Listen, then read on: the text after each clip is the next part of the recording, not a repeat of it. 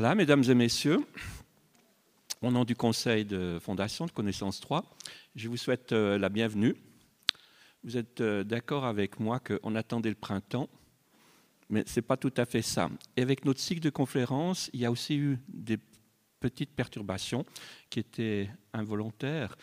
Et vous vous souvenez que, au fond, le conférencier d'aujourd'hui, professeur Moser, aurait dû parler en deuxième, parlera en quatrième. Mais je crois que ce n'est pas grave, vous avez bien compris comment les choses se passent.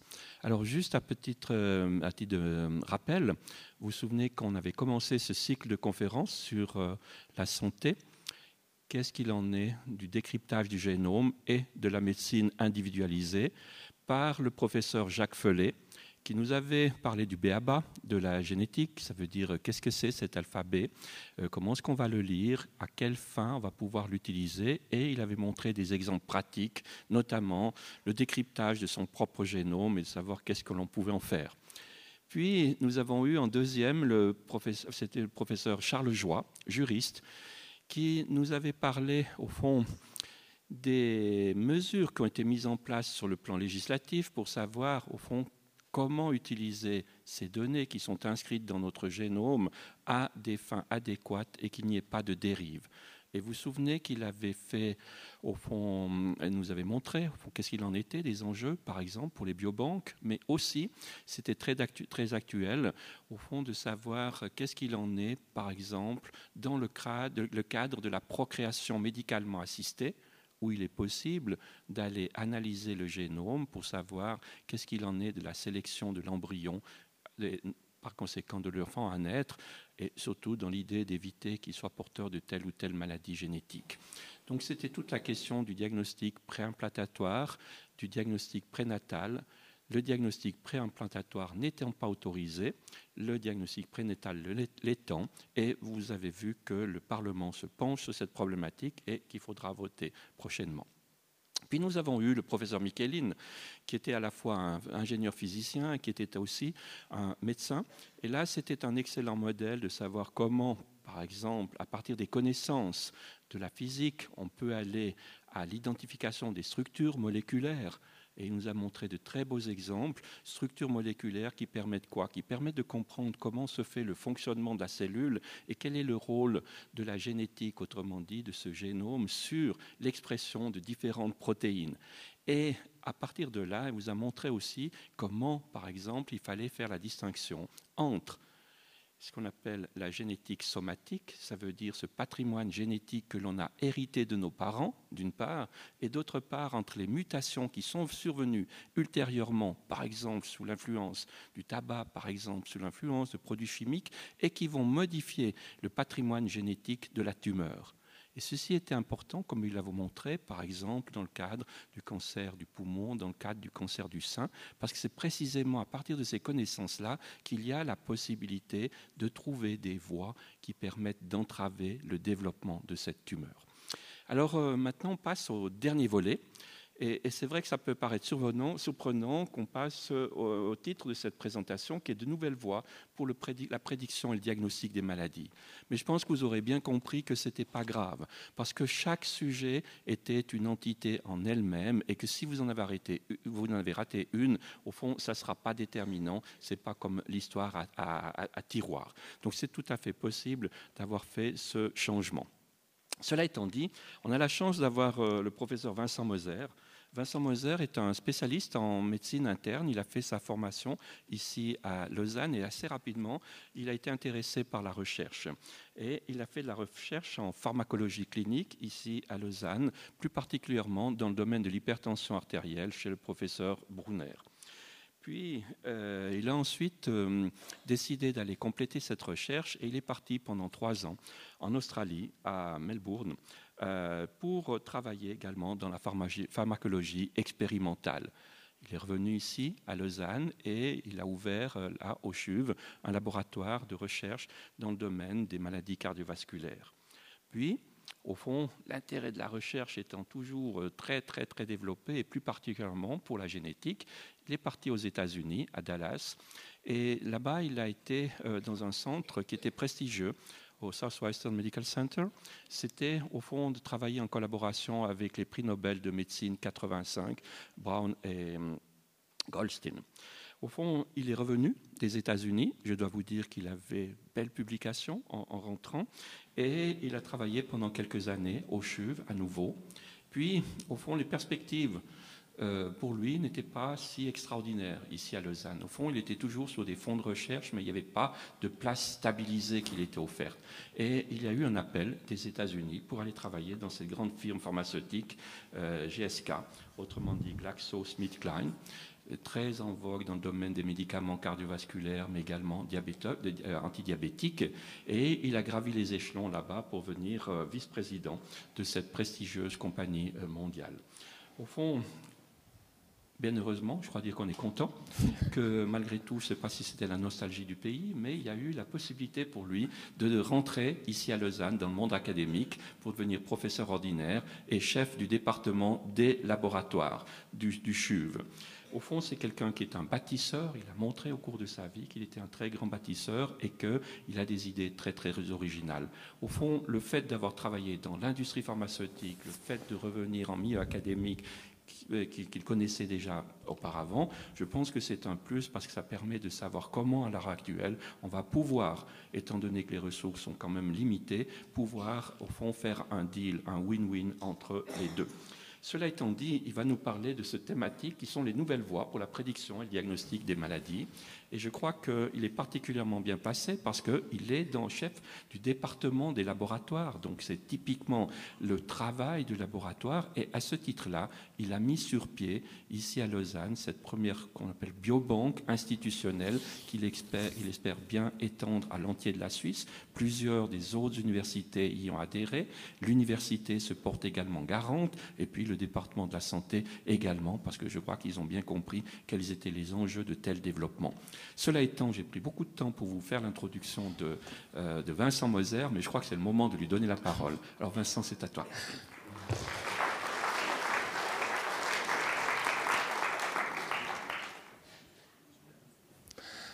Merci beaucoup, Monsieur le Président, cher Roger. Je suis très heureux d'être parmi vous aujourd'hui. Il y a eu un petit couac euh, informatique qui a fait qu'effectivement, les agendas ont été un peu chamboulés. Qu'importe, je suis très très content d'avoir l'opportunité de vous parler aujourd'hui effectivement de, de, génétique, c'est la nouvelle voie, dans la prédiction et la prévention des maladies, mais aussi, et j'espère que vous ne m'en voudrez pas, dans la thérapeutique, effectivement. Et comment est-ce qu'on peut finalement allier les deux, la génétique et la pharmacologie, pour essayer finalement de trouver des nouvelles voies thérapeutiques pour les maladies qui nous menacent? Plan de ma présentation est illustré ici. Je vais vous d'abord illustrer le contexte dans lequel on travaille. Ensuite, euh, je vais vous parler de génétique génomique. Ce sera très facile puisque vous avez déjà un bon bagage qui vous a été donné par les orateurs précédents. Là, je vais rentrer dans un chapitre qui est comment est-ce qu'on peut utiliser cette génétique, cette génomique pour la recherche pharmaceutique. Comme l'a indiqué le professeur Darioli, ça me donnera l'occasion d'ouvrir vers cette biobanque institutionnelle de Lausanne, à laquelle peut-être vous avez déjà participé et contribué. Et puis je terminerai avec quelques conclusions. Alors le contexte,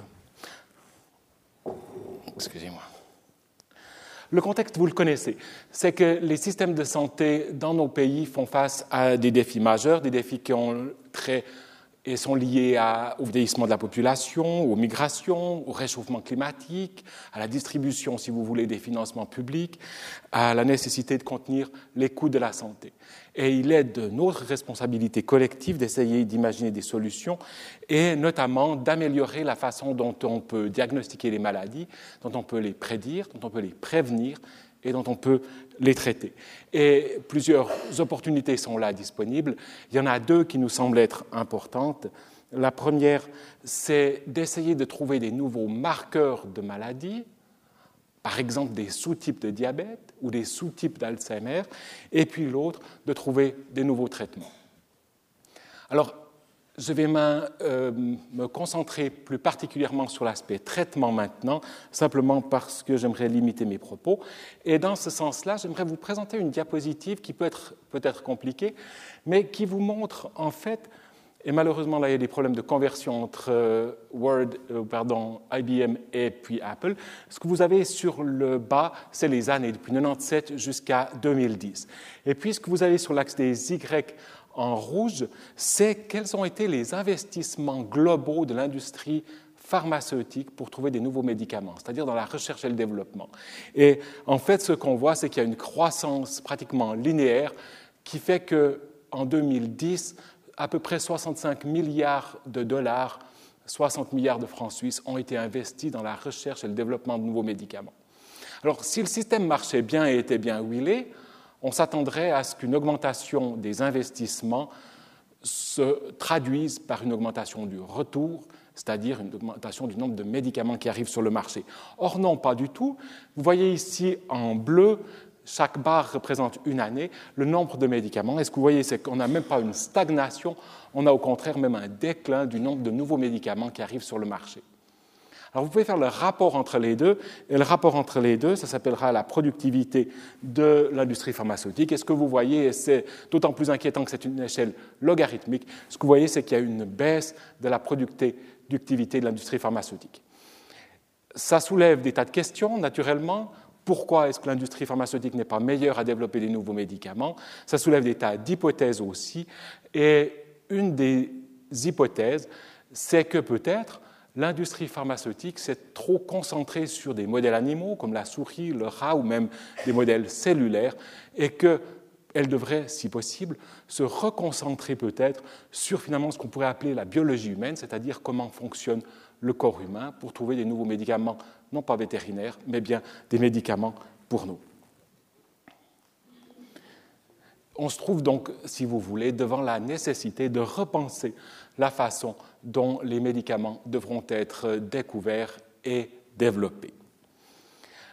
Il existe ici une opportunité, et cette opportunité, vous l'avez bien senti, c'est bien cet ADN et la génomique. Je vous montre ici un extrait du journal 24 heures qui date maintenant, c'est vrai, de deux ans, et il est fait mention qu'à l'époque, au forum de Davos était présentée cette machine, on ne la voit pas très bien ici, c'est une machine dont on vous a déjà parlé, qui sert à séquencer l'ADN d'une façon rapide, c'est-à-dire à haut débit. Et regardez le titre qui est montré sur euh, cet encart, c'est la révélation de Davos, une lueur d'espoir dans un océan de morosité, euh, une machine miracle qui permet de décrypter le génome humain en quelques heures et pourrait révolutionner les soins. Alors voilà, ça c'est le contexte. Comment est-ce qu'on peut utiliser la génétique, ces nouvelles technologies, pour essayer de remonter la productivité de l'industrie pharmaceutique et pour nous, si vous voulez, d'augmenter nos chances de pouvoir traiter les affections dont nous souffrons, dont nous allons souffrir. Et ceci me conduit donc euh, au deuxième chapitre de ma présentation, génétique et génomique. Par génétique, on entend l'étude d'un gène ou d'un groupe limité de gènes. Par génomique, on entend l'ensemble du génome. Par chance, vous connaissez déjà toute cette histoire. Je vais donc euh, accélérer un tout petit peu la description de ce qu'on entend par génétique et génomique. Et je prendrai cette diapositive. Peut-être que Jacques ou Olivier vous l'ont déjà présenté. Qu'est-ce que c'est que la génétique? La génétique, c'est la réalisation, si vous voulez, du fait que nous, comme enfants, avons hérité d'un certain nombre de caractéristiques de nos deux parents. Alors, on sait depuis très longtemps que les affections sont dues à l'exposition d'un individu à un environnement donné, considérant un bagage génétique donné. Et la contribution relative de l'hérédité et de la génétique varie d'une maladie à l'autre. Alors j'aimerais vous prendre deux, trois exemples. Je vous prends l'exemple de la mucoviscidose, par exemple, ou de l'hémophilie, qui sont des maladies qu'on appellera monogéniques, c'est-à-dire un gène qui est perturbé, qui est malade, qui est muté, qui occasionne qu'une protéine devient anormale, dysfonctionnelle, et comme cette protéine, on en a besoin pour notre santé, l'absence de cette protéine conduit à des maladies comme la mucoviscidose, c'est un gène qui s'appelle CFTR, ou l'hémophilie, c'est un gène qui s'appelle facteur 8. Et puis, à l'autre bout du spectre, je vous ai pris la variole. Pourquoi vous ai-je pris la variole? Parce que la variole a disparu avec les campagnes de vaccination. Donc la, variole est typiquement une maladie environnementale. Je vous ai pris le cancer du poumon. Le professeur Darioli vous a, montré, vous a parlé aussi naturellement du rôle de la fumée. Et puis au milieu, il y a la plupart des affections. Notamment, j'ai pris deux exemples, l'obésité et Alzheimer. On estime que la contribution relative de l'hérédité et de l'environnement est à peu près égale, plus ou moins. J'aimerais prendre maintenant un exemple pour illustrer la contribution de l'environnement pour l'obésité. Et vous ne m'en voudrez pas d'avoir pris cette statue de Michel-Ange. On est ici en 1620, si je me souviens bien. Le génome humain n'a pas changé depuis là. Par contre, l'environnement a clairement changé. Et on se retrouve aujourd'hui dans une situation où notre pauvre David a pris un certain poids. C'est pour vous montrer encore une fois que les maladies sont bien le résultat des deux. Alors ça, c'est ce qu'on savait aussi depuis longtemps finalement, mais il a fallu 1950 ou 53 plutôt pour que euh, Watson et Crick identifient cette structure d'ADN qu'on connaît bien. Et encore une fois, là, je ne ferai que reprendre probablement des propos que vous connaissez déjà. Le génome, on en parlera tout à l'heure, c'est 3 milliards de paires de bases. Chaque cellule contient un génome complet. Et en fait, ces quatre lettres, on y reviendra tout à l'heure. Les variations d'une lettre, encore une fois, peuvent occasionner des maladies. Il y a des mutations qui sont fonctionnelles et qui changent la fonction d'une protéine, et puis il y en a d'autres qui sont totalement bénignes. Et en fait, on a pu réaliser ça beaucoup mieux en 2002 quand, pour la première fois, le génome complet d'un homme a été séquencé. On estime que cet effort a coûté à peu près 30 milliards de dollars aux contribuables pour avoir les 3 milliards de paires de bases du génome. Et ceci est montré sur cette diapositive. Aïe, petit problème ici d'ajustement. Le génome humain, trois lettres seulement, 3,5 pardon, 3 milliards de bases. Ouh là là là. Je prends ici une analogie avec la Bible. La Bible, 26 lettres, 3,5 millions de lettres. Autrement dit, le message ici, c'est que chacun de nous, dans son génome, a chacune de ces cellules qui contient à peu près l'équivalent de 1000 Bibles et un alphabet seulement de 4 lettres. Il était pratiquement impensable en 2002 d'imaginer qu'un jour on puisse séquencer rapidement le génome humain dans son entier. C'est aujourd'hui chose faite. Je vous ai montré déjà cette machine qui permet de séquencer le génome.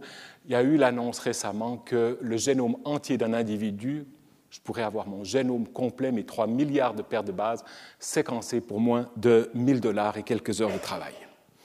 Alors, chacun de nous a un génome qui est légèrement différent. Si on séquence le génome d'un autre homme dans cette audience, on verra que nous sommes identiques à 99,9%, et puis on est un petit peu différent à 0,1%. Donc une paire de bases à peu près tous les 1000 paires de bases. Et peut-être pour mettre en perspective ce que ça veut dire que ces variations individuelles du génome, j'aimerais, et j'espère que vous ne m'en voudrez pas, reprendre mon analogie biblique. Alors là, on ne le voit pas malheureusement sur cette slide qui est de mauvaise qualité, mais euh, on peut voir ici le huitième commandement. Le huitième commandement, il est en bas, c'est tu ne tueras pas. Alors imaginez maintenant un script qui, exactement comme la machinerie qu'on a dans chacune de nos cellules, doit transcrire le génome d'une cellule mère à une cellule fille, etc. Imaginez un script qui peut se tromper. Oups. Alors, le huitième commandement, tu ne tueras pas, mais imaginons qu'il fasse une faute d'orthographe, il oublie le S. Ça peut arriver, c'est une mutation dans le génome. Le sens du huitième commandement est encore bien compris. Imaginons maintenant qu'il a oublié le ne. Là encore, on peut probablement vivre avec. C'est une mutation, si vous voulez, qui sera très bénigne. Imaginons qu'il ait pris un peu de fantaisie et qu'il ait remplacé le mot pas par point. Là encore, on peut très bien vivre avec. Imaginons qu'il se soit endormi et qu'il ait oublié le huitième commandement. Là encore, je pense qu'il est probablement dans l'intuition humaine de ne pas tuer, donc probablement que ce sera bénin. Mais imaginons qu'il ait oublié deux mots et puis qu'il ait mis ça. Embêtant. Embêtant. Naturellement, cette mutation-là sera rare. Elle sera même très rare. Mais nous sommes tous porteurs de mutations rares, et en fait, le message, c'est qu'on a besoin de décrypter le génome de milliers de personnes pour avoir suffisamment de porteurs d'une mutation donnée, par exemple tu tueras, pour savoir quel est l'impact de cette mutation sur notre corps ou sur notre comportement. Voilà. Qu'est-ce qu'on va pouvoir faire avec tous ces génomes qu'on va pouvoir séquencer? Ces 4 milliards ou 3 milliards de paires de bases que chacun de nous porte dans son corps. Imaginons qu'on a ici 200 personnes, probablement, on va pouvoir séquencer. Et je pense que c'est une histoire de temps. Je pense que, peut-être me trompe, dans 10 ans, vous irez au CHUV, vous irez à Cécile ou dans un autre hôpital, on va séquencer votre génome, ça va faire partie du bilan de santé, comme on mesure aujourd'hui un électrocardiogramme ou une radiographie des poumons. Qu'est-ce qu'on va vouloir faire avec toutes ces données Et là, je fais très attention de bien parler de données et non pas de connaissances. Et je reviendrai là-dessus. Des nouvelles thérapeutiques, nous l'espérons, c'est en tout cas une des promesses qu'on nous a faites. Une médecine plus personnalisée. J'ai pris à dessein ici deux exemples. Pourquoi? Parce que Jacques vous en a probablement parlé, Jacques Felet. HIV et l'hépatite C. Les porteurs de mutations, par exemple dans le gène de l'interleukine 28, euh, des porteurs de mutations sont en fait résistants à euh, cette euh, infection par hépatite C, et puis aussi la médecine prédictive. Alors, un peu, et encore une fois, j'espère que vous ne m'en voudrez pas simplement par biais personnel, j'aimerais insister plus maintenant, comme Jacques a déjà parlé de médecine personnalisée et Olivier de médecine personnalisée et prédictive, j'aimerais me focaliser sur comment est-ce qu'on va utiliser ces données génétiques, ces technologies génomiques, etc., pour développer et découvrir de nouveaux médicaments? Et ceci me conduit au troisième chapitre de ma présentation, génomique et recherche pharmaceutique. Je crois qu'il y a très globalement une sous-estimation et une méconnaissance profonde de ce que représente aujourd'hui le fait de découvrir et de développer un médicament. Et j'espère que vous me permettrez de vous donner ici quelques diapositives sur qu'est-ce que c'est que de découvrir et de développer un nouveau médicament. La première chose qui est importante, c'est que c'est un processus qui est très bien mappé, qui est très bien décrit, où on commence par identifier une maladie. J'aimerais par exemple développer un nouveau médicament contre Alzheimer. Ensuite, il s'agira de trouver une nouvelle cible thérapeutique qui sera, si vous voulez, un enzyme ou une protéine dont on a envie de changer la fonction ou la quantité pour impacter ensuite sur la biologie, sur le fonctionnement de l'homme. Une fois cette cible thérapeutique identifiée, il faudra encore la valider, c'est-à-dire apporter des éléments de connaissance qui permettront de dire oui, c'est une cible qui en vaut la peine, c'est une cible sur laquelle il faudra investir. Ensuite, il y a tout un travail par les chimistes notamment pour identifier des petites molécules ou des grosses molécules qui vont modifier la fonction de cette cible. Ensuite, il faudra démontrer que ce qu'on appellera peut-être un jour un médicament soit efficace sur la cible, certes, mais aussi ne soit pas toxique, notamment chez les animaux. Et lorsque ce travail aura été fait, on pourra aller enfin chez l'homme d'abord des volontaires, et puis ensuite chez les gens malades pour tester cette molécule, ça s'appelle des phases 2. Ensuite, chez un grand collectif de malades, ça s'appelle une phase 3. Et c'est à ce moment-là, si vous voulez, que le médicament, s'il a été démontré être efficace, et euh, n'est pas dangereux, à ce moment-là, pourra être avalisé. Et en fait, ce processus est extrêmement complexe, extrêmement douloureux et extrêmement hasardeux. On estime qu'il faut entre 7 et 15 ans pour développer un médicament, que ça coûte, vous vous rappelez les chiffres que je vous ai montrés tout à l'heure, à peu près un milliard de dollars, et ça coûte de plus en plus, et que la probabilité de succès lorsqu'on a une molécule au laboratoire pour qu'elle arrive sur l'échoppe du pharmacien est extrêmement faible. Et ça prend beaucoup de temps. J'aimerais prendre ici une diapositive pour illustrer ce point-là. C'est une diapositive que j'ai empruntée à Pierre Dayer, le président de l'organisation fêtière de la recherche clinique, qui compare l'A380, cet avion d'Airbus à deux étages, où il a fallu six ans pour passer depuis le bureau jusque sur le marché, alors qu'un médicament, lui, a pris huit ans. Mais je pense que c'est une moyenne qui est relativement conservative. Donc voilà. Donc vous pouvez imaginer que toute information qu'on pourra créer, générer, construire sur la base de la biologie humaine ou de n'importe quoi va aider à chaque étape de ce développement de prendre les bonnes décisions. Et c'est dans ce sens-là, si vous voulez, qu'on a beaucoup réfléchi à savoir comment est-ce qu'on peut utiliser finalement les variations du génome pour aider la découverte et le développement de nouveaux médicaments. Et j'aimerais prendre ici un exemple qui illustre comment est-ce qu'on peut utiliser la génétique pour trouver des nouvelles cibles thérapeutiques. Alors, le processus est relativement simple, en tout cas conceptuellement. Vous prenez une maladie X, je prendrai un exemple HIV tout à l'heure, vous faites des analyses génétiques, vous posez la question est-ce qu'il y a des gènes qui sont associés à une résistance ou une susceptibilité particulière à cette maladie et vous en inférez que cette connaissance va nous aider à développer des nouveaux médicaments. Alors l'exemple que je vais prendre pour illustrer cette approche qui marche, c'est HIV. Il existe dans la population des gens qui sont résistants à l'infection par HIV, même s'ils sont exposés. Ils sont exposés au virus, mais ils ne développent pas cette maladie. Pourquoi? Parce qu'ils ont une mutation, tu ne tueras pas, sur un gène, non pas le huitième commandement, mais un gène qui s'appelle le CCR5. Et cette mutation fait que ces gens sont résistants à HIV. C'est génial.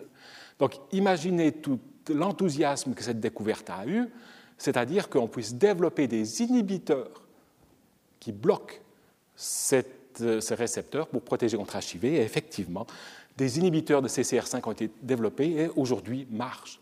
Donc la génétique nous a conduit à des nouveaux médicaments, et ce, relativement rapidement, et c'est formidable. Le professeur Darioli vous a dit qu'effectivement, euh, je suis parti dans l'industrie. Je suis parti dans l'industrie en 2002 avec un mandat très clair. On m'a engagé pour que je trouve des nouvelles cibles thérapeutiques pour les maladies cardiovasculaires et métaboliques.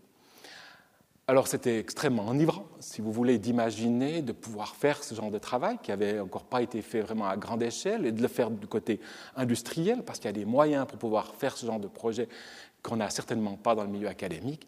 Et ces moyens nous ont permis notamment de construire ici un projet dont vous avez peut-être entendu parler, peut-être même avez-vous fait partie de ce projet, c'est le projet Colosse.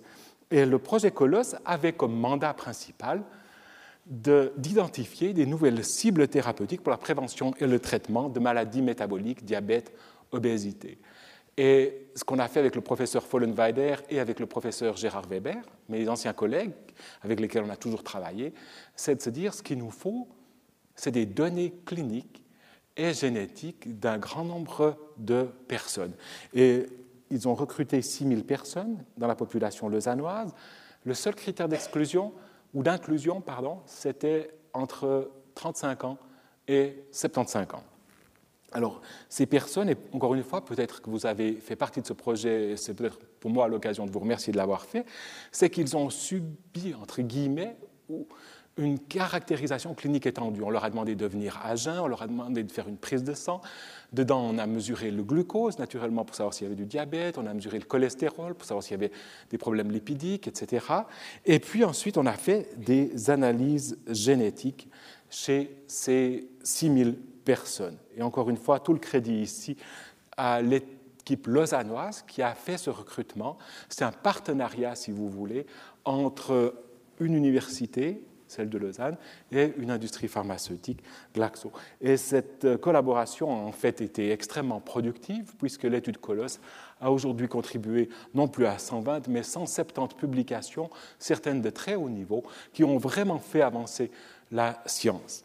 Alors je prends un exemple pour vous montrer l'approche qu'on a choisie, et j'espère que le professeur Darioli va être sensible à cette fleur que je lui tends.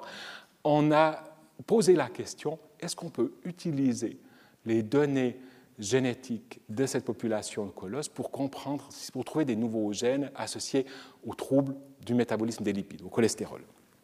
je vous montre ici l'exemple. Alors, ça paraît un peu cryptique, si vous voulez, un peu compliqué. Ce que je vous montre juste ici, c'est que l'axe des X, c'est-à-dire la ligne horizontale, représente le génome humain. Et il y a 2 millions de points sur ce graphique. Et s'il y a des points qui dépassent la ligne rouge, ça veut dire que la région du génome où se trouve ce point est associée au cholestérol. Alors, on a eu une observation qui nous a fait très plaisir, c'est que dans le chromosome 5, il y avait une pique, il y avait des points qui étaient significatifs et qui étaient en fait dans un gène qui s'appelle HMG-CoA réductase. Un gène qui vous dit certainement rien, mais c'est important, c'est la cible des statines, c'est les médicaments qu'on prend pour baisser le cholestérol. Ça finit la boucle, si vous voulez. C'est une observation qui était simple, mais qui nous a beaucoup aidé parce qu'elle nous montrait que ce genre d'analyse permettait d'identifier des cibles thérapeutiques. Alors on était tout content, on a dit, OK, maintenant on va regarder un autre trait, une autre caractéristique des 6000 participants. On va regarder si on ne peut pas trouver des nouveaux gènes de la calvitie. Alors, ça a l'air rigolo, euh, vous savez probablement que les gens dépensent plus d'argent sur leurs cheveux que sur leur cœur. Donc on s'est dit, essayons de trouver les nouveaux gènes de la calvitie. Et ce qu'on avait déjà fait, c'est que les 6000 personnes qui avaient participé à Colosse, on avait regardé s'ils avaient une calvitie ou bien pas et à quel âge cette calvitie était apparue. Et je vous montre ici les analyses génétiques qu'on a faites. C'est exactement le même scénario, si vous voulez. Sur l'axe des X, vous avez le génome. Sur l'axe des Y, vous avez la probabilité que chacun des 2 millions de points soit associé à la calvitie. Et effectivement, vous voyez sur la droite deux colonnes, dont une totalement nouvelle. Personne n'avait trouvé ça. C'était génial. On était enchantés. On avait trouvé le nouveau gène de la calvitie. C'est enthousiasmant. Mais après, quand on regarde un peu plus en détail dans le génome où on se trouvait, la mauvaise nouvelle, c'est qu'il n'y avait pratiquement pas de gènes qu'on pouvait moduler pharmacologiquement. Alors, génial. OK, maintenant, est-ce que j'ai besoin d'un gène pour savoir si j'aurai une calvitie? Non. J'ai quand même regardé dans le miroir le matin, ou si je veux être un peu plus sophistiqué, compter les cheveux sur le peigne le matin. Donc, une découverte, si vous voulez, qui amène peut-être pas grand-chose, si ce n'est qu'elle faisait quand même avancer la connaissance. Et là, je suis obligé de reprendre le mot de nos mentors. Le professeur Darioli et moi étions dans le même laboratoire à Dallas.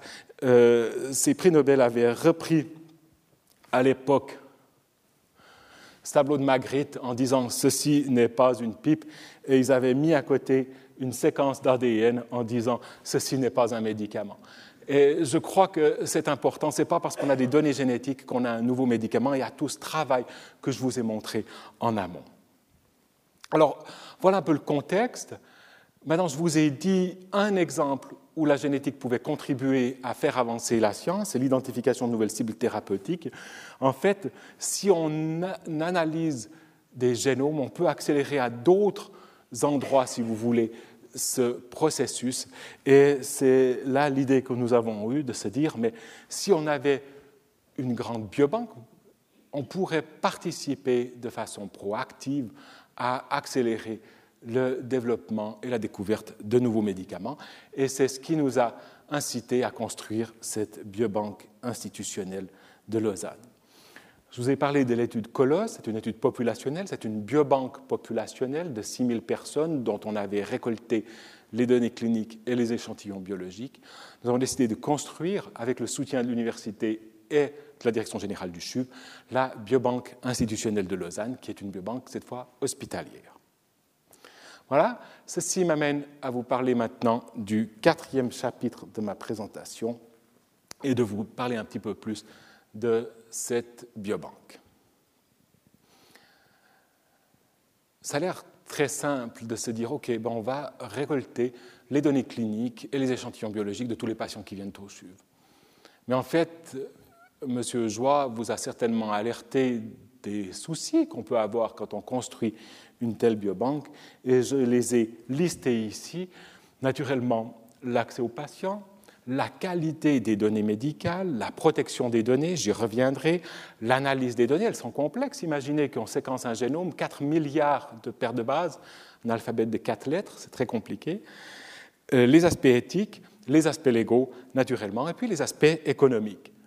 Mais ce qui était enthousiasmant c'était de se dire que oui, on a un certain nombre de défis, mais on a aussi un, certain nombre de partenaires sur cet arc lémanique qui sont intéressés à cette, à cette problématique. Et c'est dans ce contexte-là que ces 18 derniers mois, nous avons lancé quatre projets. Un, c'est cette biobanque dont je vous parlerai tout à l'heure. Le deuxième, c'est un groupe d'experts mandatés par le conseiller d'État Maillard pour réfléchir sur les aspects sociétaux de ces séquençages génomiques. Un projet de recherche en éthique, un projet de recherche sur la protection des données avec les PFL, je vous en reparlerai. Et puis, il est vrai, euh, l'ambition d'étendre cette biobanque lausannoise qui fait pionnier, si vous voulez, où on a, je crois, vraiment passé le chasse-neige, euh, l'étendre aux autres universités suisses.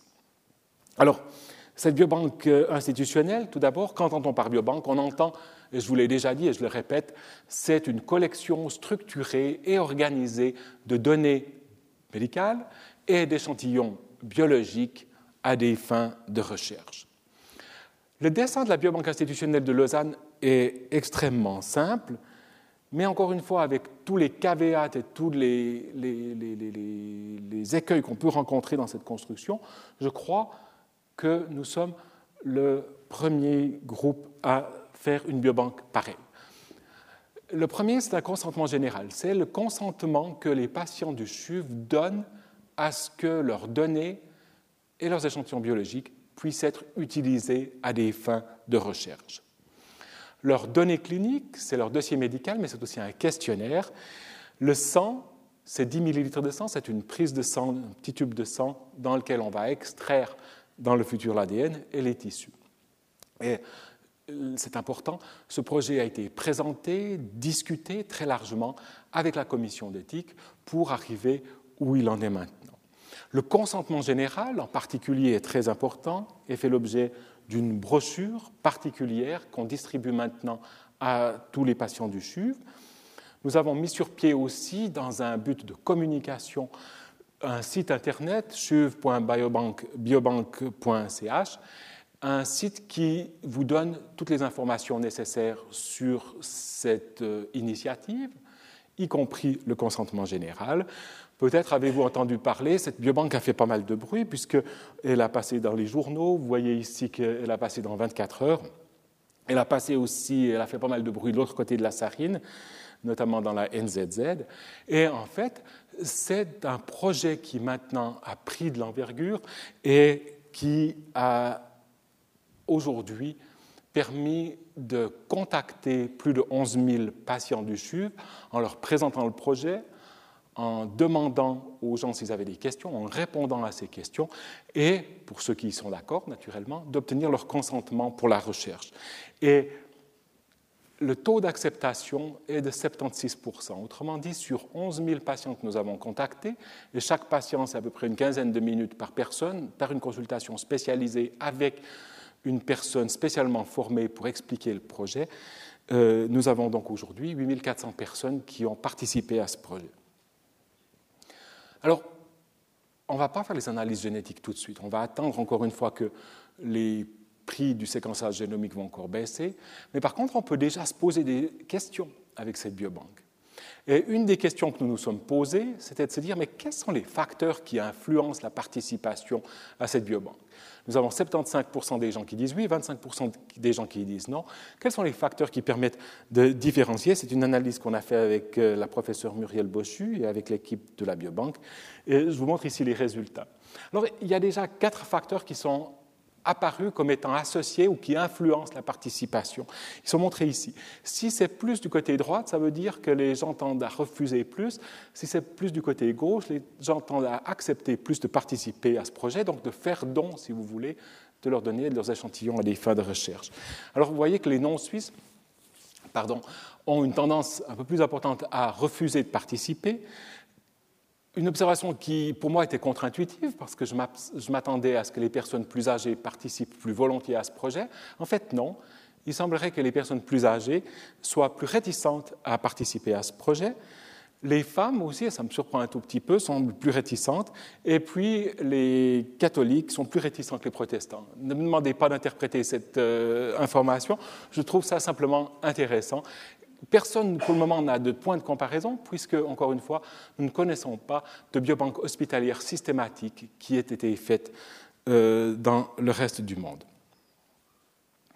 Alors, ce projet a été identifié maintenant comme important pour l'université et pour la faculté. Et en fait, il s'intègre maintenant dans toute une structure qu'on appelle une plateforme de soutien à la recherche clinique qui fait partie et qui a été validée et avalisée par l'université dans son plan stratégique et par le CHUV dans son plan stratégique également, et qui comprend ces trois piliers.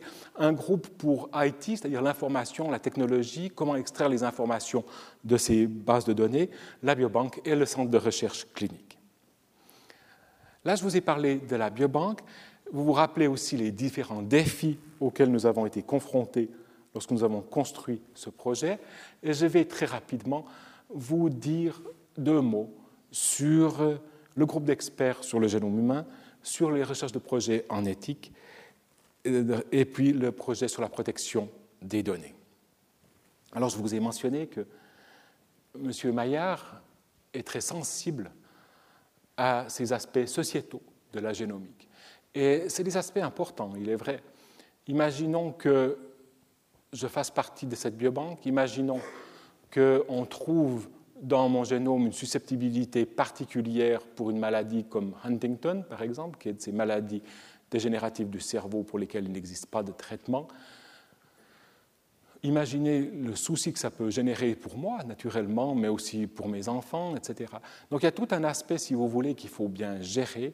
Et c'est dans ce sens-là que M. Maillard, très conscient de tout le potentiel bénéfique de cette génétique, de cette génomique, mais aussi conscient des risques si cela n'est pas encadré correctement, nous a demandé de construire un groupe d'experts sur le séquençage du génome humain avec euh, un représentant de l'université, la doyenne de la faculté, je représente le CHUV, un représentant de l'EPFL et un représentant de la Société vaudoise de médecine, le tout dirigé par le médecin cantonal. Nous nous sommes déjà réunis trois fois. Nous avons déjà eu des discussions très intéressantes, notamment par exemple de savoir dans quelle mesure, que faire par exemple avec le fait que le FC Lausanne commence à génotyper, analyser génétiquement ses joueurs? Ça, c'est l'aspect, si vous voulez, gouvernemental, public. Il y a un aspect sur lequel on vous a déjà sensibilisé, j'en suis sûr, c'est l'aspect de protection des données. Et j'aimerais prendre ici de, dessin que je trouve amusant, si vous voulez, parce qu'il soulève la question de la protection des données génétiques, mais aussi, naturellement, de la protection des données médicales, généralement. Et vous voyez ici euh, ce livreur qui dit Nous avons contrôlé vos données médicales confidentielles sur Internet et avons noté que vous êtes sensible au sel. Nous avons donc retiré les anchois de votre pizza on n'a simplement pas envie que nos données médicales et nos données génétiques se retrouvent sur Internet et qu'il y a effectivement des fuites. Euh, je vous donne un autre exemple de fuite, assez délicieux, mais un peu cruel, mais je n'ai pas résisté à, vous le présenter. Euh, vous avez cet enfant qui dit à Obama, Papa dit que vous, nous espionnez sur Internet, et Obama qui lui répond, ce n'est pas ton papa. Euh, donc voilà, tout ça pour vous dire que c'est important que ces données médicales et génétiques soient protégées. Et sans être du tout un spécialiste de la question, J'aimerais juste vous montrer l'initiative qu'on est en train de faire avec les PFL, avec le professeur Jean-Pierre Hubot, qui est un expert de renommée mondiale dans la protection des données et l'encryptage des données. C'est une structure relativement complexe, mais qu'on met en place justement pour pouvoir protéger les données médicales et les données génétiques des participants à notre projet. Globalement, si vous voulez, vous voyez que le patient est ici en bas, il a envie et il a besoin que ces données soient protégées. Il va pouvoir compter sur une institution certifiée pour faire les analyses génétiques. Ces analyses génétiques seront déversées après dans un cloud, dans un nuage protégé là aussi, et le médecin va pouvoir interroger le cloud pour des questions très très spécifiques. Et le tout sera encrypté, si bien que soit des parties curieuses, comme il dit, c'est-à-dire des gens qui ont envie d'aller hacker ce nuage, ou bien alors des parties malicieuses, c'est-à-dire des gens qui aimeraient aller dans les dossiers médicaux, soient euh, empêchés de le faire. Voilà. Il est temps pour moi d'arriver à l'avant-dernière diapositive, c'est-à-dire le dernier chapitre, les conclusions. J'espère vous avoir montré que la génomique ouvre des perspectives nouvelles dans la découverte et le développement de nouveaux médicaments, en plus naturellement de tous les bénéfices qu'on peut attendre en termes de prédiction et de prévention des maladies. Le passage à la réalisation de ces bénéfices va passer par des biobanques. Il faut un grand nombre de personnes qui contribuent et font don et démontrent leur générosité pour la recherche, pour que ce, potentiel soit réalisé. Nous avons lancé à Lausanne une approche globale qui englobe le politique, l'ingénierie, les patients, l'hôpital, dans la construction de cet effort et notamment de la biobanque institutionnelle. Et j'aimerais encore une fois faire ici euh, l'apologie du fait que le succès de ce genre d'initiative et finalement la médecine personnalisée ne pourra se réaliser qu'avec l'engagement de la société et des malades dans cet effort et dans la recherche biomédicale. J'aimerais terminer ici en remerciant les patients du CHUV qui acceptent encore une fois de faire don de leur donner les échantillons à des fins de recherche, l'équipe de Christine Cura et de la Biobanque, et le rectorat de l'université et la direction générale du SUV pour le financement des deux premières années de ce projet. Je vous ai parlé de Colosse, je voudrais remercier les participants de Colosse, l'équipe de Gérard Weber et Peter Vollenweider, et Glaxo, qui a effectivement financé le lancement de Colosse, et le Fonds national qui a permis la continuité de ce projet. Je vous remercie pour votre attention et pour l'invitation.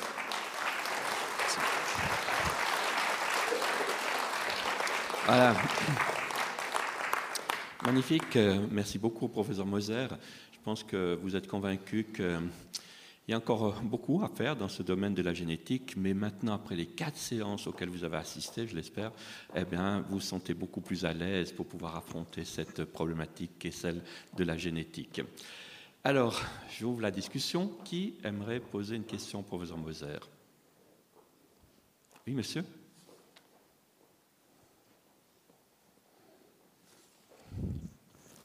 Oui, j'aimerais vous poser la question suivante. Supposons que je participe à cette enquête dans la banque de données. Je me sens en parfaite santé, mais vous découvrez un pic, vous découvrez un pic qui manifeste une sensibilité particulière à une certaine maladie. Est-ce que vous informez la personne qui vient participer ou vous n'informez pas la personne qui vient participer? Je vous remercie de poser cette question. Euh, elle est fondamentale pour nous. Elle est fondamentale parce que, comme vous le dites, imaginons qu'on trouve, et je prendrai l'exemple de chez moi, qu'on me trouve, si je fais partie, une susceptibilité au cancer du côlon. Or, le cancer du côlon, on peut le détecter maintenant, comme vous le savez, par une colonoscopie. Ne pas me le dire, ça veut dire pratiquement non-assistance à personne en danger. J'ai une bombe à retardement qui fait qu'un jour, je risque de développer le cancer du côlon de façon, si vous voulez, plus fréquente, où ma probabilité, mon risque est plus grand que le reste de la population. Donc j'aimerais bien qu'on me le dise. Maintenant, je prends l'exemple inverse. Huntington, dont je vous ai parlé tout à l'heure, entièrement génétique. Les porteurs de l'anomalie de Huntington ont une chance de pratiquement 100% de développer la maladie. Il n'existe aucun traitement. Est-ce que j'aimerais qu'on me le dise ou bien pas? Non, je ne veux pas qu'on me le dise. Et ça, c'est toute une discussion qu'on a eue justement avec le comité d'éthique, présidé par le professeur Darioli, de savoir qu'est-ce qu'on dit et qu'est-ce qu'on ne dit pas. Et nous avons convenu d'une chose, et ce aussi en consultation avec les autres sociétés nationales de, génétique, notamment la Société américaine de génétique, de se dire que on va poser la question aux participants souhaitez-vous savoir si on trouve chez vous une susceptibilité génétique à une maladie pour laquelle on peut faire quelque chose? On ne pose même pas la question pour les maladies pour lesquelles on ne peut rien faire. Et là, les gens sont libres de dire oui ou non. Et 80% des gens, en fait, disent oui. Ils sont intéressés à connaître cette, cette, information qui, pour le moment, ne touche pas un nombre illimité de maladies. On parle d'une vingtaine de maladies à peu près. Maintenant, la connaissance, vous le voyez bien, est en train d'arriver très très vite. Et ce nombre de 20 maladies aujourd'hui sera probablement de 50 maladies dans 5 ans et de 100 maladies dans 10 ans. Donc ce que nous avons convenu avec le comité d'éthique, avec Charles Joie aussi, maître Joie, c'était d'avoir ce qu'on appelle une gouvernance adaptive. C'est-à-dire qu'on va garder les yeux très ouverts sur tout ce qui se passe et on va adapter en fonction du comité d'éthique, mais aussi d'un groupe de patients. On est en train de créer aussi un groupe de patients qui participent à cette réflexion, de savoir qu'est-ce qu'on dit et qu'est-ce qu'on ne dit pas. Est-ce que j'ai répondu à votre question? Merci. J'ai juste une question concernant le groupe d'experts dont vous dites qu'il concerne en fait euh, les problèmes sociétaux. Mais, mais je constate, d'après l'énumération que vous faites, que ce sont essentiellement des gens euh, du milieu scientifique qui en font partie et pas tellement des représentants de la société civile. C'est un très bon point que je peux certainement faire remonter au médecin cantonal qui préside ce groupe-là. Effectivement, dans l'État, nous avons la Société vaudoise de médecine qui est représentée dans ce, groupe-là. Ce groupe a aussi mandaté différents sous-groupes d'experts dans la réflexion, mais je peux très bien remonter au médecin cantonal l'importance d'avoir un représentant peut-être plus direct de la population. Je vous remercie pour cette proposition. Merci, je pense que c'est un bon point. Autre question? Oui, euh, docteur Vaucher, ici à quoi? Non, non, allez-y. Ah, là haut monsieur, oui. Euh, si vous avez remarqué une mutation intéressante, est-ce que vous pouvez interroger aussi les personnes de la famille, les différents membres de la famille? Alors, c'est une question qui nous interpelle aussi beaucoup et je vous remercie de me la poser. Les mutations qui sont les plus importantes biologiquement sont des mutations rares. Pourquoi? Parce que autrement nous serions tous malades. Maintenant, prenons une mutation qui est, disons, intéressante biologiquement et qui touche une personne sur mille. Il faut screener 20 000 personnes pour trouver 20 personnes, effectivement, qui sont porteurs de cette mutation. Si cette mutation est portée par des chromosomes qui ne sont pas les chromosomes sexuels, il y a une chance sur deux que les enfants héritent effectivement de cette mutation. Donc la probabilité n'est plus de 1 sur 1000, elle est de 1 sur 2. Donc ça permet effectivement d'augmenter le collectif de personnes qui portent cette mutation. Donc vous avez totalement raison. Une des, des, expansions de ce projet, c'est de retourner chez les malades ou les porteurs de ces mutations, qui peuvent être aussi sains, et de leur dire, nous permettez-vous, avec votre accord, de contacter les gens de votre famille. Et ça, nous allons certainement le faire, nous sommes très intéressés à le faire. Nous n'allons naturellement le faire qu'avec l'accord absolu de, de, la personne. Merci. Ben oui, madame juste ici dessus, et puis après on viendra chez. Ah oui. Oui. La dame avec le, la veste orange, oui. Je regarde cette jolie image et je voulais vous poser la question est-ce le, problème le plus en plus fréquent des changements, des migrations, des déplacements, soit pour devenir plus riche, soit pour les pauvres, pour être un peu moins pauvres, est-ce que ça augmente aussi le risque de certaines de ces maladies Oui, alors vous faites référence à cette diapositive. C'était ça Je n'ai pas compris votre première question. Vous m'avez dit vous faites référence à une diapositive, à une image. Non, non, non. Je vois l'image parce que je voulais vous poser la question des migrations ah oui. sur notre Terre depuis beaucoup d'années. Tout à fait. Euh. Tout à fait. Alors ça, c'est une question euh, aussi très pertinente pour les généticiens d'abord, parce que effectivement, on a maintenant, si on séquence un grand nombre de personnes, on voit toute une série de mutations qui sont apparues on voit plus de mutations dans les, populations qui sont plus anciennes, plus ancestrales, si vous voulez. D'accord, vous faites seulement.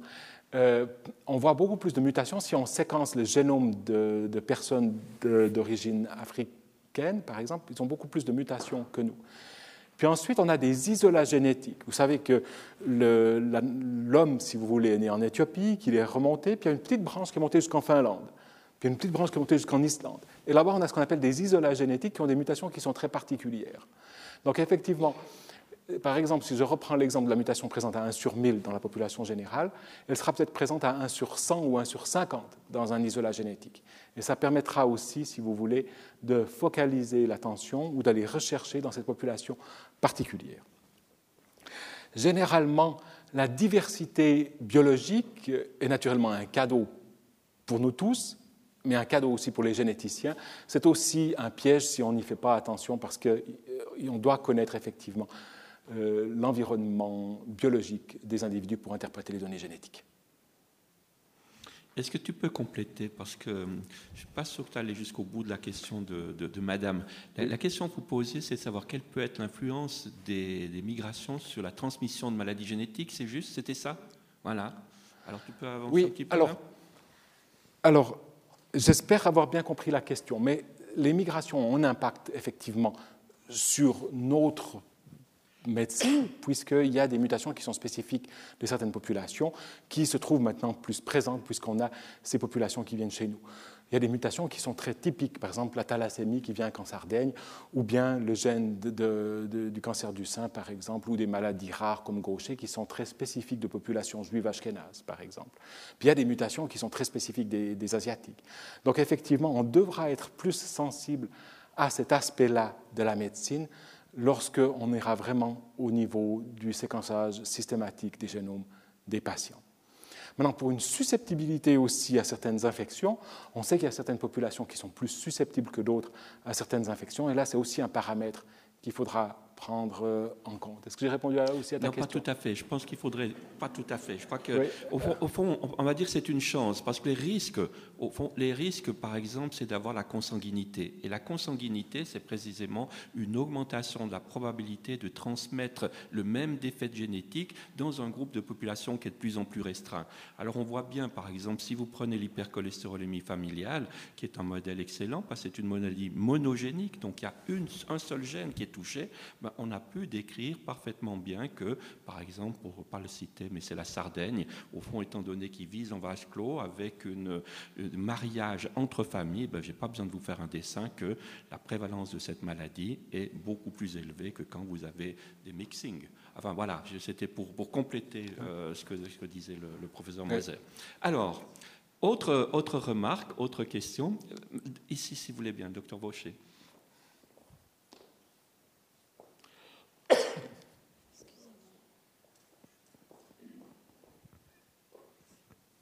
Il y a déjà maintenant une, inflation de demandes de, tests génétiques. Est-ce qu'on peut euh, imaginer qu'il y aura un moment où ils seront faits dans le cadre d'une prévention primaire, où on cherchera un même gène dans une population? Alors, là aussi, une question qui me tient très à cœur et je tiens à vous remercier, parce qu'elle soulève déjà aussi la question des tests génétiques en dehors de la consultation médicale. Et ça, vous le savez, Internet offre maintenant la possibilité d'avoir des analyses génétiques. C'est ce que vous a probablement montré Jacques Fellet, comme 23andMe par exemple, qui font des analyses génétiques. Ça s'appelle Direct to Consumer Genetics, c'est-à-dire la génétique en passant directement vers le consommateur et en court-circuitant le médecin. Pour le moment, je pense qu'il est raisonnable de dire que, bon, en Suisse, je crois que normalement, ce n'est pas légal, mais on peut quand même envoyer son échantillon en Californie, donc on peut contourner la loi. Pour le moment, ces analyses génétiques ont relativement peu de valeur prédictive. Pourquoi? Parce qu'elles analysent surtout les variants communs du génome. Alors elles peuvent nous dire, oui, vous avez une augmentation peut-être du risque de calvitie, vous avez peut-être une augmentation de 20% de faire un risque de diabète, ou bien vous pouvez avoir une certaine résistance, bienvenue, à, une infection comme, euh, comme HIV, par exemple il faut reconnaître que pour le moment, encore une fois, ceci fait plus partie, si vous voulez, du plaisir, c'est-à-dire que les gens se font plaisir d'aller examiner leur génome. Ça ouvre aussi des portes intéressantes en termes de généalogie, par exemple, parce qu'on peut trouver qu'on a quelqu'un qui a aussi souscrit à 23andMe qui se trouve en Argentine et qui est peut-être un de nos petits-petits cousins. Donc tout ça, c'est assez amusant.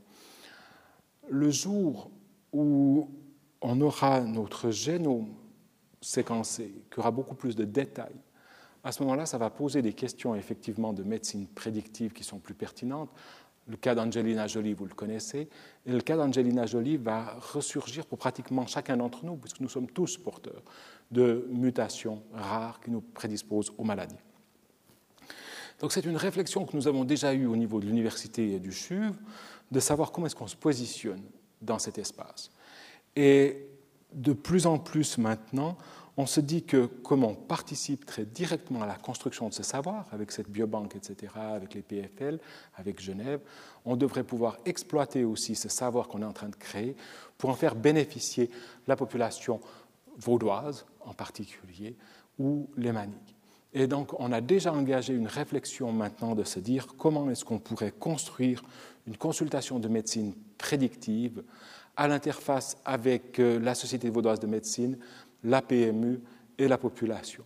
Et euh, peut-être que, Roger, je serai invité dans quelques années, peut-être de nouveau. J'espère pouvoir vous dire qu'à ce moment-là, cette consultation fonctionne à l'interface, encore une fois, multidisciplinaire, à l'interface avec les spécialités médicales. Pourquoi une consultation spécialisée? Parce que les questions qui sont posées sont d'une complexité assez énorme et que ça nécessite l'implication des généticiens, des bioinformaticiens, des cliniciens, des praticiens, etc., pour pouvoir offrir à la population un service de qualité. Merci. Autre question? Il y a Madame, Madame là-haut. Euh, pendant ce temps-là qu'elle se, déplace, est-ce que tu veux nous dire euh, deux mots sur, euh, au fond, la, qualité du test? On a déjà abordé, mais on aimerait aussi avoir ton point de vue. La qualité du test pour la prédiction, parce qu'évidemment, lorsque l'on va annoncer la nouvelle comme quoi vous avez un risque de, X% d'augmentation, par exemple, du cancer du côlon ou que sais-je. Au fond, la, question est de savoir quelle est la fiabilité de ce test. Autrement dit, quelle est la part de faux positifs, quelle est la part de faux négatifs. Quelles sont les, les mesures que vous prenez pour pouvoir évaluer cette fiabilité? Alors, c'est une question d'une importance fondamentale. Imaginons que les généticiens aient donné une fausse information à Angelina Jolie. Imaginons qu'au lieu d'être porteuse de cette mutation dans le gène de BRCA1, elle n'était pas porteuse et qu'elle ait eu cette mastectomie bilatérale par erreur. Je veux dire, c'est monstrueux comme conséquence d'avoir des tests génétiques qui ne sont pas fiables. Donc, dans ce sens-là, la qualité est absolument essentielle. Et ça a deux conséquences. La première conséquence, je vous ai parlé de 23andMe. La FDA, qui est l'organe régulateur des États-Unis, a interdit la 23andMe de continuer son programme parce qu'il n'y avait pas la qualité assurée. Les gens sont en droit d'avoir une qualité substantielle pour pouvoir prendre des décisions médicales. C'est certainement suffisant pour s'amuser, suffisant pour identifier le petit cousin qui a émigré en Argentine. Ça n'a pas d'impact médical. Le jour où ça a un impact médical, la qualité doit être absolument 100%. Ça, c'est une des implications. L'autre implication, c'est dans le département chez nous, le département des laboratoires dont j'ai la responsabilité. Il y a un groupe qui fait du séquençage génétique. Et là, il y a des contrôles de qualité extrêmement sérieux, extrêmement précis, pour faire que les informations que nous délivrons à nos malades soient d'une qualité irréprochable, pour les raisons que je vous ai mentionnées. Merci. Madame Bresson. Oui, j'aimerais savoir si le sang du cordon ombilical et puis le placenta font partie du matériel récolté dans les biobanques. si oui, euh, qui donne le consentement euh, C'est-à-dire à qui appartient le cordon ombilical et le placenta? Et comme c'est certainement pas le nouveau-né qui donne le consentement, est-ce que parvenu à l'âge adulte, il, peut euh, décider qu'il retire son consentement? Je ne sais pas si je dois vous remercier pour cette question parce qu'elle m'embarrasse. Elle m'embarrasse parce que vous posez là toute une série de questions pour lesquelles la communauté médicale n'a pas totalement encore apporté de réponse. Mais je vous donnerai quand même un ou deux éléments de réponse très pragmatiques. La première chose, c'est que vous avez totalement raison, il existe des biobanques de sang du cordon ombilical, notamment pour en extraire des cellules fœtales ou, du nouveau-né qui pourront un jour être génétiquement modifiées pour faire des cellules pluripotentes qui pourraient servir à traiter les malades dans le futur. Euh, nous n'avons pas pour l'instant de biobanque du cordon ombilical systématique au CHUV. Par contre, nous avons embrayé une réflexion dans cette direction, notamment avec euh, le docteur David Beau qui s'occupe de mère enfants. Pour un autre aspect très important que vous soulevez, c'est l'aspect du consentement pour euh, les mineurs et généralement, on peut le dire aussi, pour les personnes qui ont perdu leur capacité de discernement. C'est une question fondamentale que nous avons aussi discuté largement avec euh, la commission d'éthique. Et dans l'état actuel, nous avons restreint la biobanque aux adultes pour justement un peu laisser cette question mûrir encore un tout petit peu. Nous avons embrayé une discussion avec le professeur Souperti-Fourga de la pédiatrie maintenant pour voir dans quelle mesure nous pourrions inclure des enfants, parce que c'est très important, notamment les enfants qui ont des maladies rares, dans la biobanque. Ça nécessite euh, beaucoup de discussions avec la commission d'éthique, ça nécessite du matériel d'information qui est différent de celui que je vous ai présenté. On est même en train de faire une BD pour euh, les ados, pour euh, les informer. Et on va s'assurer que si ça se passe, pour le moment encore une fois c'est à l'état de gestation ce projet, euh, on va s'assurer que les personnes qui ont consenti puissent se rétracter aussi en tout temps. Voilà. Merci. Oui, madame, on va vous donner. Ah, pardon, monsieur. J'avais une question, excusez-moi. Qu'en est-il du risque euh, qu'on appellerait d'eugénisme? C'est-à-dire, est-il possible un jour d'identifier une ethnie selon certains gènes ou Il y a un risque, me semble-t-il, de ce côté-là? Alors, c'est un risque, je pense. Je crois que vous avez discuté du diagnostic préimplantatoire aussi avec M. Joie. Donc, c'est un, risque qui, doit être soulevé. Et je pense que la médecine prédictive doit être accompagnée d'une réflexion sur cette question. Pour le moment, si vous voulez, c'est une réflexion qu'on n'a pas prise dans la biobanque. Pourquoi? Parce qu'on ne récolte pas des cellules d'une façon qu'on pourrait les modifier génétiquement. Et puis, effectivement, l'autre chose, c'est que cette question, pour le moment, elle est beaucoup plus liée au diagnostic préimplantatoire. Et là, vous avez vu que le Conseil des États a pris aussi des décisions ces derniers temps. Est-ce qu'on vous a répondu? Vous êtes satisfait?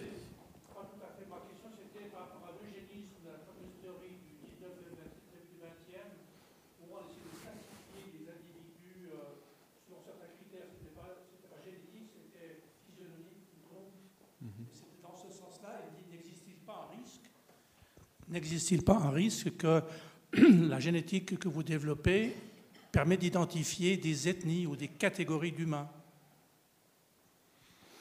Je pense que c'est un risque, oui. Je pense que le risque de la médecine prédictive n'est pas totalement négligeable. Encore une fois, si j'étais porteur d'une susceptibilité génétique à Huntington, qui pourrait faire partie d'un contexte ethnique général, par exemple, eh bien, je n'ai pas envie que cette information fuit et je n'ai pas envie que le jour où j'ai envie d'avoir d'autres enfants, on me l'interdise parce que je suis porteur d'une susceptibilité génétique. Je n'ai pas envie non plus que cette information arrive à mon assureur ou arrive euh, à mon employeur. Maintenant, tout ça est encore un peu, je crois, à relativiser.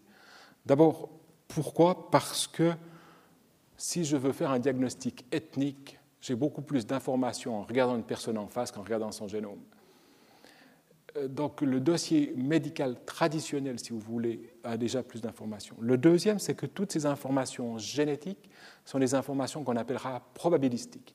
C'est une probabilité que j'ai de développer un cancer ou une maladie chronique ou j'en sais rien trop. Les dossiers médicaux, lui, ce n'est pas probabilistique. C'est quelqu'un est HIV positif, quelqu'un a le diabète, quelqu'un a, Huntington. Donc, si vous voulez, je pense qu'il faut relativiser tout ça. Et le message, en tout cas pour moi, c'est qu'il faut protéger le dossier médical dans son entier.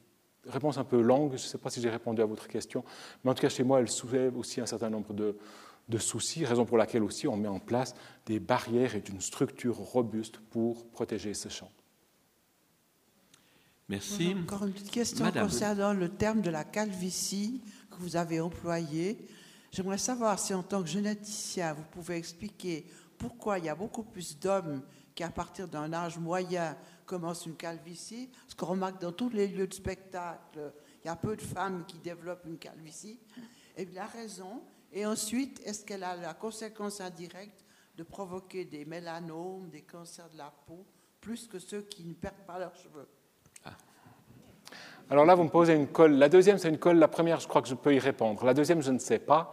Euh, je ne suis pas dermatologue, donc ça, mais je peux certainement poser la question à un dermatologue et vous, vous redonner une réponse. Euh, pour la première question, effectivement, la calvitie chez la femme est un problème qui est certainement perçu de façon très différente que celle d'un homme. Elle génère certainement aussi des, des soucis plus importants.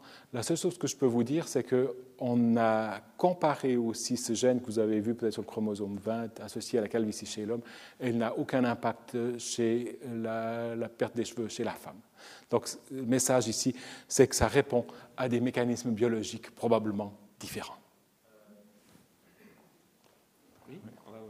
On va vous donner le microphone, Jérémy.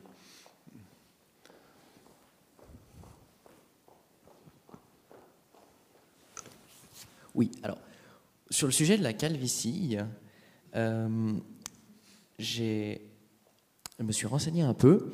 C'est les gens qui font une transition euh, homme-femme, donc qui changent de sexe, quand ils font le traitement hormonal, ça élimine les risques de calvitie. Donc ce serait peut-être lié plus à la, à la balance hormonale que purement à la génétique. Il y a les deux choses. Il y a les deux choses. Et vous soulevez ici une question intéressante. Vous vous rappelez peut-être que dans le diagramme que je vous ai montré, il y avait une flèche qui montrait ce chromosome 20, puis il y avait une petite colonne à côté. C'est le récepteur aux, aux, androgènes, ce qui montre bien qu'effectivement, il y a un rôle hormonal incontestable dans la génération de la calvitie chez l'homme. Par contre, c'est très difficile et je ne crois pas que ça joue un rôle chez la femme. Donc oui, vous avez raison, euh, ça a aussi un impact. Ça, c'est qu'il y a et là, j'utilise un tout petit peu comme tremplin votre remarque pour vous dire comment est-ce qu'on peut utiliser la génétique aussi pour repositionner des médicaments. Euh, il y a peut-être des médicaments que certains hommes ici prennent qui s'appellent le Proscar ou bien euh, du tastéride, je ne sais plus le nom. Euh, c'est des inhibiteurs d'une enzyme qui s'appelle 5-alpha-réductase. Il y a des gens qui sont déficients en 5-alpha-réductase, c'est une maladie rare qui s'appelle pseudo-hermaphrodisme, qui n'est pas loin de celle que vous mentionnez. Et ces porteurs de cette anomalie génétique, c'est donc un gène qui est déficient, euh, ont des petites prostates et n'ont pas de calvitie. Et c'est ça qui a poussé le développement de ces médicaments, Proscar et dutastéride, pour la prostate d'abord, et puis ensuite en application topique, en application locale pour la, la, calvitie. Donc là encore une fois, un exemple où la génétique a pu nous aider à positionner et à développer des médicaments. Très bien. Vous avez une question, madame? Oui, je voudrais oui, demander comment euh, contribuer à la, la, biobanque, comment donner euh, quelque chose à la biobanque? Alors, je vous remercie pour cette question. Il y a un site de la biobanque, suv/biobanque.ch, qui donne toutes les informations. Elle donne des informations, c'est très important, sur le consentement que je vous ai décrit. Il faut que les personnes soient informées de ce qui se passe. Elle donne aussi la possibilité à des personnes qui souhaiteraient faire don de leurs données génétiques et de leurs données cliniques à la recherche. Euh, comment y participer? Il y a un numéro de contact et il y a une adresse email aussi pour euh, participer. Et puis, si quelqu'un est intéressé aussi à soutenir financièrement ce genre de projet, il y a aussi les informations et les personnes de contact. Merci d'avoir posé cette question.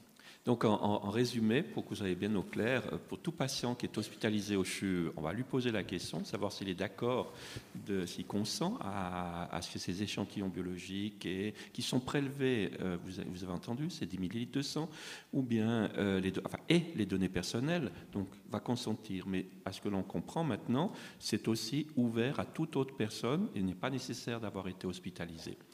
Euh, je vais juste poser la dernière question au professeur Moser, c'est dire, mais maintenant vous êtes à 11 000 personnes, quelle est la, taille idéale de ce collectif pour pouvoir, euh, au, fond, arriver à ce qu'on appelle ces critères de qualité, notamment pour avoir des chances au plan statistique de mettre en évidence euh, des, au, fond, la signification de ces anomalies génétiques?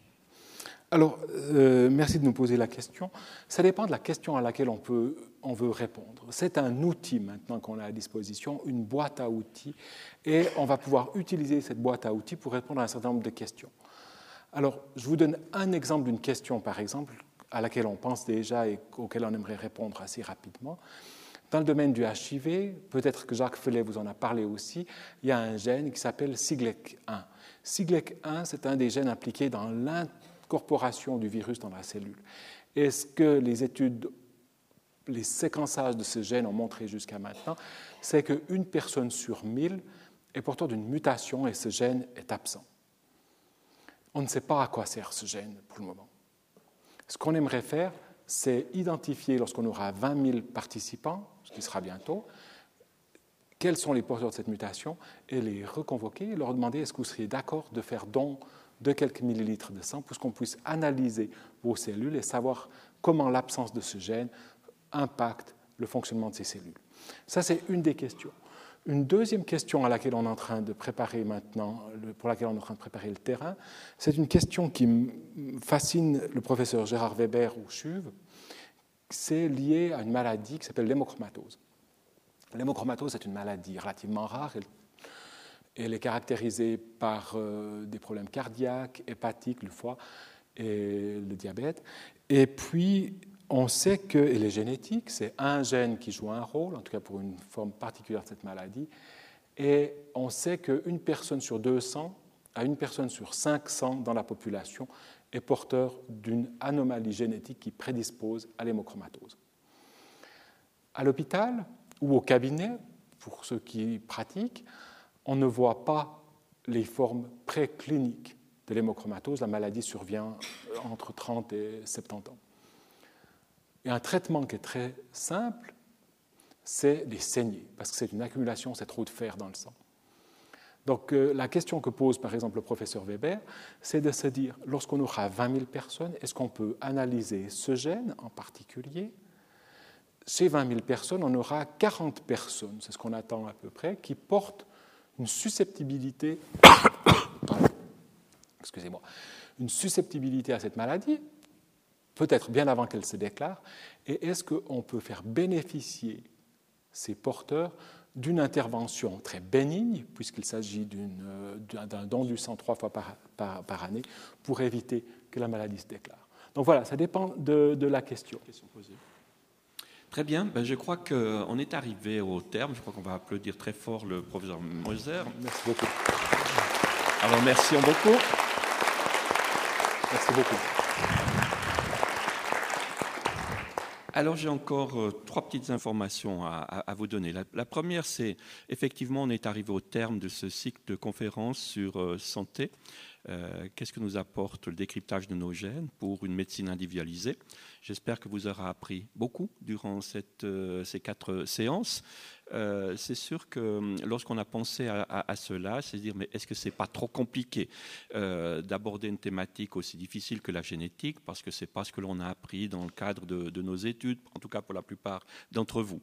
Mais j'espère que vous aurez été convaincus que grâce à la qualité de nos intervenants, au fond, c'était possible de parler de choses qui sont très dans des termes qui sont accessibles à tout un chacun parce qu'ils ont un grand pouvoir de vulgarisation.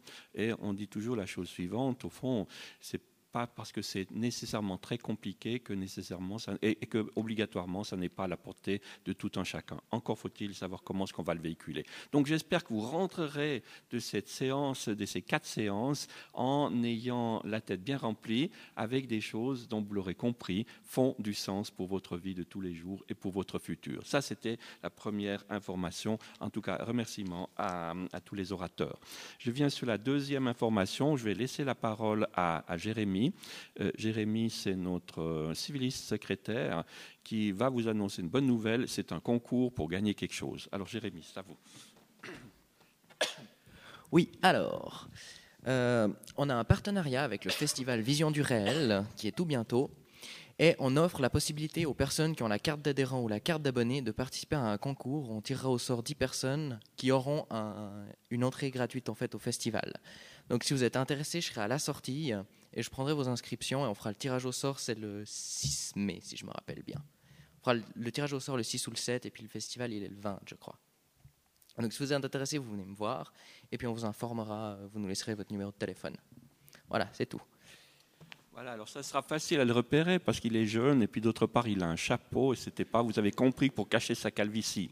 Cela étant dit, on arrive maintenant à la troisième information, c'est celle de la prochaine séance. Ce sera la séance de, de clôture et la traduction a voulu que ce soit un sujet d'actualité. Vous l'avez déjà entendu, ce sujet d'actualité, au fond, c'est construire en hauteur à Lausanne et au-delà de Lausanne. Vous connaissez que ce sujet est très très d'actualité. Euh, au fond, il y en a qui montrent l'exemple, il y en a d'autres qui discutent, qui sont encore incertains. Mais ce qui était important, c'était de donner la parole à M. Mathieu Jacquard, qui est non seulement architecte, mais c'est un historien d'art. Et ce que j'ai vu en allant cliquer sur Internet, c'est qu'il a une grande expérience, pas seulement au plan suisse, mais également au plan international. Donc je crois de prendre la hauteur pour savoir s'il faut construire en hauteur, c'est certainement quelque chose. On espère que ça va vous intéresser, parce que vous avez vu qu'il y a des enjeux qui seront euh, tout, tout prochainement soumis à votation du peuple. Cela étant dit, euh, je vous souhaite une très bonne fin d'après-midi et on espère vous revoir nombreux la semaine prochaine. Merci beaucoup et bon retour.